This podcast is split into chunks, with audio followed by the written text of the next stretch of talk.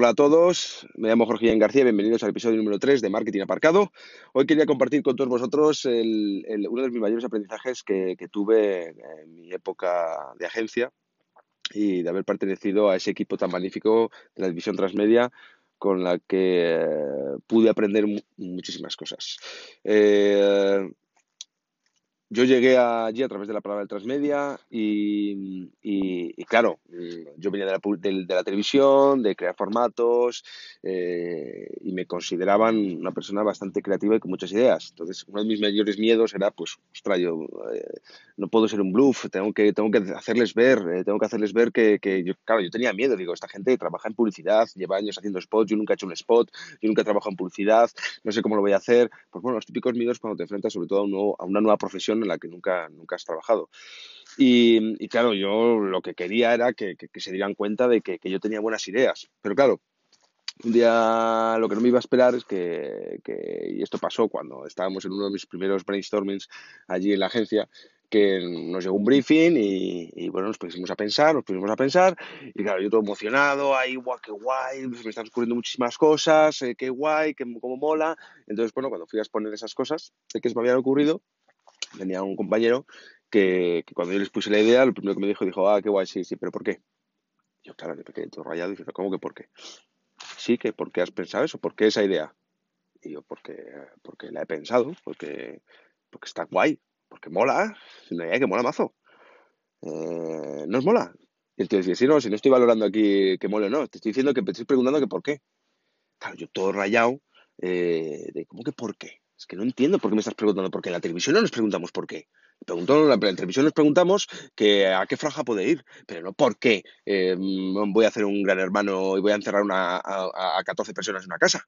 ¿Por qué? Porque mola, porque es novedoso, porque es innovador, porque nadie lo ha hecho. Por eso. Y el tío que no, que eso no vale. Aquí eso no vale. Yo, ¿cómo que cojones no vale? Entonces, ¿qué cojones vale? Entonces, claro, el tío expuso su idea. Y lo que hizo, claro, dije, fue como ese momento que dije, hostia, como un momento de revelación. Dije, claro, así me convencí incluso de su idea, mejor que la mía. ¿Por qué? Porque tenía más argumentos, tenía más peso. Claro, fue en ese momento cuando me di cuenta que, lo importante era vender tu idea, no la idea. es lo curioso de todo esto es que lo importante era cómo vendías tu idea, no la idea en sí, que obviamente tenía su peso. Entonces, claro, eh, pues lo, que me puse a continuación fue pues a trabajar como ellos, a pensar como ellos. Entonces, claro, ¿qué hacíamos? Pues claro, llegaba una propuesta, llegaba una, una petición, pues que empezábamos pues a analizar, analizar la marca, eh, analizar su posicionamiento, analizar la competencia, analizar qué han hecho otras, otras personas, analizar las tendencias de la generación, analizar ese target al que vamos, cómo está dividido, porque hay diferentes, dentro del mismo target hay diferentes targets. Entonces, ¿qué tendencia tiene cada target? ¿En qué plataforma está cada target? Todo eso nos llevaba un par de días y todavía ni siquiera habíamos pensado ni dedicado ni un minuto a pensar el qué vamos a proponerles, cuál es la idea de todo eso. Hasta que un día, directamente a través de ese plan, pues claro, de repente eh, llegas a, algo, a una idea, una idea que, va, que, llueve de todo ese, posicionamiento, de, de, todo ese, ese thinking que se ha hecho, pues llegas a una conclusión. Y esa conclusión es la idea. O varias ideas, o varios puntos de partida de idea, pero tienen un argumento que tiene su propio peso. Y claro, todo lo que supuso para mí todo eso fue un quebradero de cabeza, porque era cómo cambiar mi, cabeza a la hora de pensar. Tenía que pensar primero cómo venderlo y dotarme de argumentos, todas las ideas antes de pensar en una idea. Es verdad que, existen dos vías, o piensas en la idea y luego la dotas de argumentos, o piensas en argumentos, analizas eh, eh, el proceso, etcétera, y luego llegas a la idea se puede trabajar en, diferentes, eh, en diferentes caminos.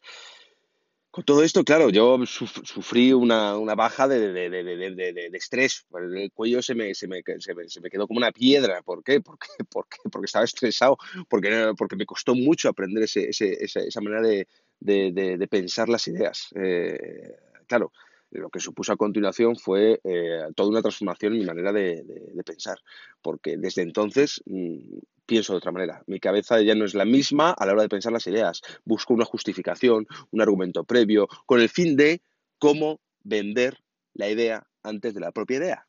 La idea en sí mola, pero hay que vender el por qué.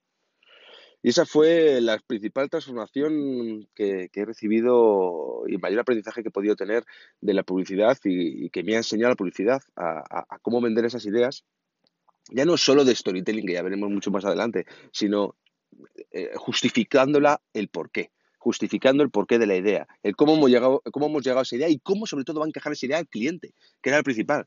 No porque, claro, no, tenía, no tiene nada que ver en cómo se piensa en televisión.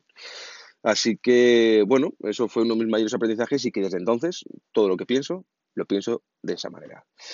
Así que bueno, hoy llego un poquito justito, así que nada, os dejo a todos y vamos hablando. Chao.